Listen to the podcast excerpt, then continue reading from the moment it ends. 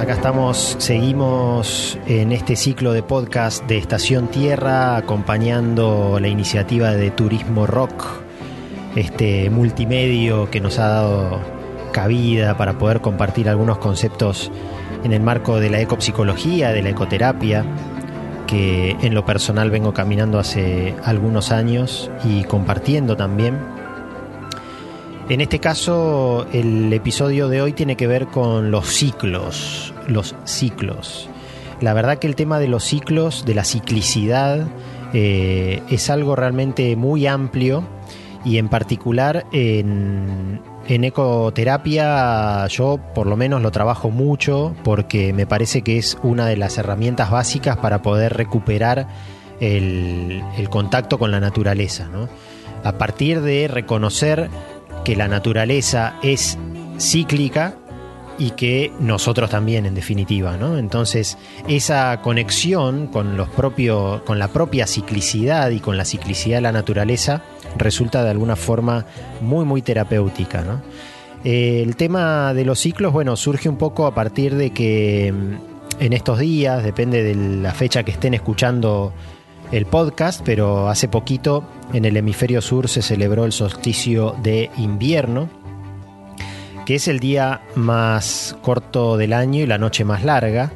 Eh, y bueno, en particular en nuestra zona, acá en la Patagonia, desde parte de la comunidad mapuche, se celebra, eh, se celebra con, con, una ceremonia en particular, que es el Huiñoy Tripantú, este solsticio, ¿no? el, día en que la Tierra eh, pasa, digamos, el punto máximo y empieza otra vez a, hacerse, por lo menos para nosotros que estamos en el hemisferio sur, se empiezan a estirar los días de nuevo y empieza como que vuelve la esperanza de alguna forma, ¿no? Porque si algo tiene el ciclo, me parece como concepto, es que, eh, por lo menos en el ámbito natural, ¿no? Porque también podemos pensar en el ciclo por defecto es el círculo, ¿no? El círculo es un ciclo, de hecho seguramente significa lo mismo. Eh, pero bueno, la imagen del círculo eh, no nos da la, imagen real de los ciclos en la naturaleza que me parece que están sujetos a una gran variación, ¿no? Y en particular, el caso de la ciclicidad en la naturaleza nosotros lo experimentamos de manera muy concreta con el cambio de las estaciones. Eh, todos los años tenemos por lo menos estas cuatro estaciones eh, en, la Patagonia son muy marcadas y muy claras, ¿no? el, otoño, invierno, primavera y verano, muy diferentes. Y, y bueno, de alguna forma nos van llevando también por un camino de emociones, ¿no? Un camino hormonal también, este, en el que nuestro cuerpo tiene diferentes experiencias en función del clima y de la estación del año y de la duración del día puntualmente, y la cantidad de sol que recibe nuestro, nuestro ser, ¿no? Entonces, con, con, mucho tino se celebra en muchos lugares del mundo el solsticio de invierno como ese día en donde Parece que todo se pone oscuro, que las noches se alargan cada vez más. Parece, si, si uno naciera, digamos, y con conciencia, eh, después del 21 de diciembre, en el hemisferio sur vería que los días se hacen cada vez más cortos, cada vez más cortos y parecería que nunca va a terminar. Bueno, el 21 de junio es el día en que otra vez eh, empiezan a, estirarse los días de cara al verano. Entonces es un día de mucho optimismo, de mucha esperanza y en particular en el Buñoy Tripantú se hacen las rogativas, ¿no? las peticiones para lo que va a ser ese año. Es como un año nuevo, básicamente. Entonces, de hecho, se, celebra así, como el año nuevo mapuche. Este, tiene, por lo que estuve investigando en internet, tiene varias etapas, esa ceremonia en particular, que las podemos compartir porque me parece que está bueno también eh, la conversación con los antepasados como una forma de, de, recuperar ese contacto con los abuelos, con las abuelas y con incluso con los antepasados de la familia, ¿no? Se hace como una especie de bautismo en donde se elige un nombre eh, para el año, que me pareció muy, muy simpático poder este, tomarse esa, eh, eh, tomar ese camino, digo, ¿no? Cuando estamos tan acostumbrados a que nuestro nombre sea identidad y sin embargo somos seres cambiantes y por qué no tener un nombre distinto cada año, ¿no? Más allá de que sea simbólico. Y, así un poco como pasa con el horóscopo chino, digamos, ¿no? Cada año tiene un animal determinado, entonces poder también reconocer que ese cambio de año, ese cambio eh, es parte de, un nuevo comienzo, ¿no? De un nuevo inicio en donde podemos proponer una nueva identidad de alguna forma, eh, por lo menos como propuesta. Se observan las estrellas también, me pareció muy interesante buscar una constelación que en el momento que está arriba de sus cabezas este, es cuando sucede el, solsticio astronómicamente. Y bueno, se agradece ¿no? mucho. En esto de las rogativas también está bueno entender que hay... La rogativa es como la conexión entre el pasado y el futuro, porque de alguna forma el pueblo lo que hace es reconocer la historia y en ese pedido se depositan las necesidades para un cambio futuro, ¿no? Para un, para una, para un camino futuro deseado. Entonces esa rogativa tiene ese poder también de poder conectar el pasado con el futuro, Y los ciclos en particular este, tienen mucho que ver con eso, ¿no? Con un estado de, de reinicio permanente, de conexión entre el anterior y el posterior, cada instante, a pesar de ser único, es parte de una rueda en, donde se van sucediendo y que eventualmente va a volver a suceder. ¿no? Eso es interesante también entenderlo. Em, es una sucesión y un proceso que, como decía, ¿no? se realimenta también y se, y se reinicia permanentemente. Algunos trabajitos que hacemos en ecoterapia para entrar en contacto con, los ciclos obviamente tienen que ver con las estaciones, reconocer las estaciones del año y en particular la estación en la que estemos eh, y poder reconocer qué energía nos, nos ofrece, cómo nos está afectando, cómo estamos respondiendo nosotros a cada estación, ¿sí? qué está demandando, qué qué nos pide cada estación del año. En general hay como una, mm, una idea que la pueden explorar porque puede ser diferente para, cada persona, pero que la primavera se asocia con el, con el amanecer, digamos, ¿no? que vendría a ser como la etapa del nacimiento, ¿sí? la primavera, el florecimiento, el nacimiento, el reverdecer del mundo. Entonces la primavera tiene que ver mucho con esa etapa de la vida, ¿no? Siempre se dijo que en la primavera es como que se, se, ponen muy hormonal, ¿no? Las personas eh, tienen como una... Eh, ese tipo de energía, ¿no? Después en el verano, que normalmente lo podríamos asociar con, con el mediodía, digamos, en el ciclo del día, eh, y también con la adultez en el ciclo de la vida, ¿no? Porque ese también es el juego, ver el ciclo de la vida de las personas, el ciclo del día, el ciclo anual, ¿sí? Eh, el ciclo mensual, podemos pensar también el ciclo lunar, más que mensual, digamos, el ciclo de 28 días y las cuatro fases de la luna.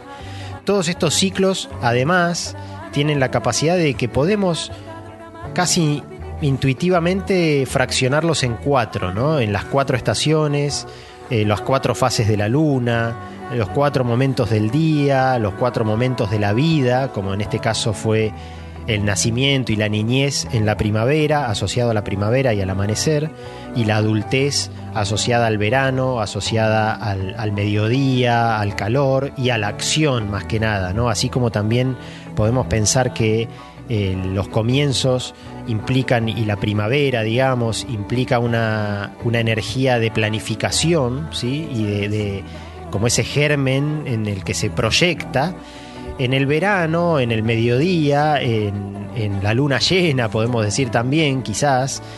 Estos son energías de nuevo que van variando en persona a persona, así que justamente el ejercicio se trata de ver y de poder identificar en cada persona, en cada uno, en cada una, cómo están alineadas estas energías, hacia dónde apuntan, por decir, ¿no? De qué lado tenemos la luna llena o de qué lado estamos, o para qué lado estamos mirando también, ¿no? O en qué momento del ciclo nos encontramos. Em, luego vendría el oeste, que, perdón, porque no lo relacioné tampoco con los puntos cardinales, pero decía que la primavera se asocia con el amanecer, que es el este, porque es por donde sale el sol. El, este, verano sería el norte del mediodía. en el hemisferio sur por lo menos, y al oeste estaría el otoño, que está relacionado con la vejez, con una etapa como de decadencia, por decirlo de alguna manera, en el que los árboles sueltan sus hojas, eh, toda la vida es como que se retrae a un estado más pasivo eh, y, y, bueno, nos invita principalmente a soltar, digamos, ¿no? el, otoño, ¿no? así como era la acción, digamos, eh, tiene mucho que ver en el verano, digamos, en el norte, en el otoño oeste podemos pensar que se manifiesta más la energía de la, de, la pérdida, ¿no? de soltar, el dejar ir.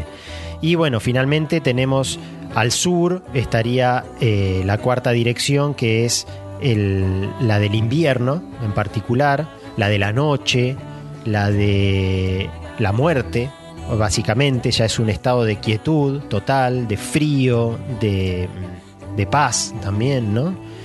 y de, de, alguna forma es un estado de transición también, porque obviamente después del invierno, después de la muerte, después de todo eso, vuelve otra vez a, a comenzar el ciclo, si es que comienza en algún lado, eh, con la primavera, con el nacimiento, con, con este, la, el desarrollo de proyectos. Está bueno pensar esto porque eh, todos estamos en algún momento de nuestras vidas es como una, es como una especie de brújula interna, ¿no? En, la que podemos, eh, a través de una meditación o un estado meditativo, mejor dicho, podemos reconocer todas estas energías, incluso se puede meditar orientados, mirando al norte, mirando al oeste, mirando al sur, mirando al este, y reconocer cuáles son esas energías que están circulando por nuestro cuerpo, qué nos, qué nos convoca, qué recuerdos nos trae, qué imágenes podemos llegar a recibir en esos estados. Eh, y eventualmente poder reconocer cuál es esa energía que tenemos dentro y cuál es la que necesitamos también, ¿no? O sea, hacia dónde eh, quizás estamos en un momento en que necesitamos más de una energía que de otra y bueno, ir hacia eso también, ¿no? O sea, eh, más allá de que sea pleno invierno, uno puede mirar al norte también, ¿no? O sea, más allá de que uno esté en una estación cruda, fría, el sol del norte del mediodía siempre va a ser una inspiración y puede ser eh, saludable también reconocer esa energía que nos trae. Y este ejercicio que son las cuatro direcciones, las cuatro estaciones, los cuatro elementos también, porque obviamente que los elementos también se pueden asociar a cada una de estas direcciones. Eh, los cuatro elementos, agua, tierra, fuego y aire, ¿no? Em, y se le podría sumar una, digamos, una dimensión más, porque las cuatro direcciones en definitiva es como el plano, ¿no? Tenemos los puntos cardinales sobre el plano de la Tierra. Pero también tenemos una arriba y abajo, ¿no? que son dos direcciones más, y que en definitiva nos dan en esa tridimensionalidad la ubicación precisa en donde estamos existiendo ¿no? en este momento. Entonces no es menor eh, reconocer también, estamos como muy horizontalizados en el sentido de que vivimos como en un plano, ¿no? Nos manejamos como en un plano porque caminamos por la superficie de algo. Entonces parece que fuéramos seres bidimensionales y en realidad somos tridimensionales, ¿no? También está bueno reconocer ese arriba y abajo porque además el abajo nos conecta no solamente eh, no, solamente digo, sirve para conectar con el centro de la Tierra, digamos, ¿no? y hacia arriba podemos imaginar que nos conectamos con el centro del universo, incluso el centro de la galaxia, con el Sol, ¿no? Entonces podemos reconocer esa energía que fluye desde la Tierra hacia el universo y viceversa, ¿no? A través nuestro, que en definitiva también somos como antenas que estamos ahí captando esa energía. Y además podemos sumar, además de esas tres dimensiones, podemos sumar la cuarta dimensión, que sería la de las la del tiempo, básicamente, ¿no? Entonces ahí tenemos un este, adelante, atrás, a la izquierda, a la derecha, arriba, abajo y un antes y un después también, ¿no? Que serían las ocho direcciones que conforman nuestra existencia, por decirlo este, simplemente, ¿no? Que suene, suene fuerte, porque es eh, esas ocho. Esas, esos, esas ocho direcciones son las que definen el lugar y el momento que estamos viviendo en este, en este preciso instante y dónde lo estamos haciendo.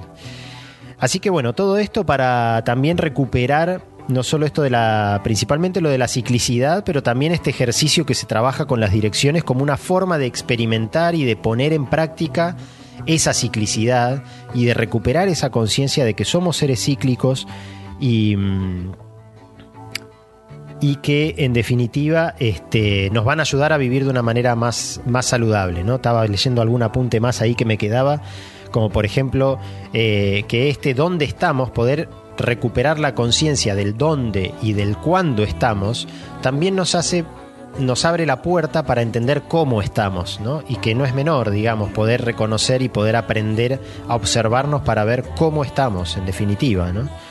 Eh, que es algo que es a veces difícil de, de explorar, ¿no? Así que bueno, el tema de los ciclos obviamente da para mucho. Eh, esto fue una simple introducción desde la mirada ecoterapéutica o ecopsicológica, que es lo que, lo que vengo compartiendo y trabajando en, desde Estación Tierra. Están los fractales también como un tipo de ciclo en particular, digamos, que, que tiene que ver con una iteración, con una repetición, que es algo muy, muy interesante. Y y bueno, eso ha sido todo entonces por el tema de hoy de, los ciclos. Espero que les haya gustado, que les haya resonado. Cualquier consulta, sugerencia, este, reproche o lo que sea que quieran hacer, lo pueden hacer por los medios de comunicación de la radio, del multimedio, de Turismo Rock, eh, turismorock.com.ar o si no, también está en el Instagram, el Instagram de Turismo Rock, obviamente, y el de Estación Tierra 2037, eh, que es el, el proyecto de este espacio también. Así que gracias por la compañía y será hasta el próximo episodio.